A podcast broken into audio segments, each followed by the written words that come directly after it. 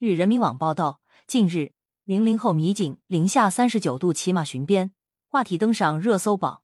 视频中，米警在老民警的带领下骑马巡边，寒冷天气下，双双变身白眉大侠。入冬以来，最强寒潮影响我国大部、内蒙古局部地区出现极寒天气。吉林郭勒盟乌拉盖管理区室外温度低至负三十九摄氏度。视频拍摄当天，内蒙古边检总站。吉林郭勒边境管理支队马背警队队员正在进行日常巡逻。由于温度过低，骑马呼出的热气在民警面罩、眉毛、头发上凝结成冰。为首次骑马巡边的零零后女移民管理警察画了一个别具特色的冰雪妆。视频传播后，有不少网友为他们点赞，辛苦了，致敬巡边警察。也有的网友疑惑不解：现如今交通工具如此发达，为什么还要骑马巡边？对于这个问题，一名管理警察给出了解答。他们常年驻守在乌拉盖湿地自然保护区，保护区内百分之六十的地域被湿地丘陵覆盖。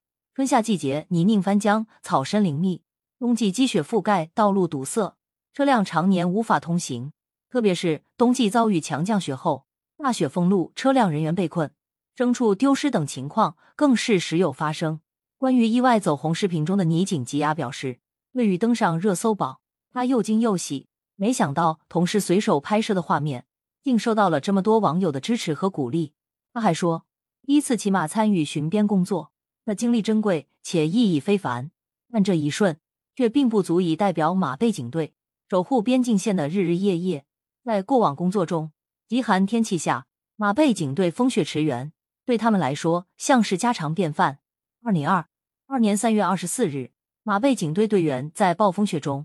接连救出五辆车、十八名人员，被冻成红脸警察。二零二三年十一月三十日，浙白尔图边境派出所联合马背警队，经过八个小时的寻找，行程四十多公里，将牧民群众走失的十九头牛全部赶回。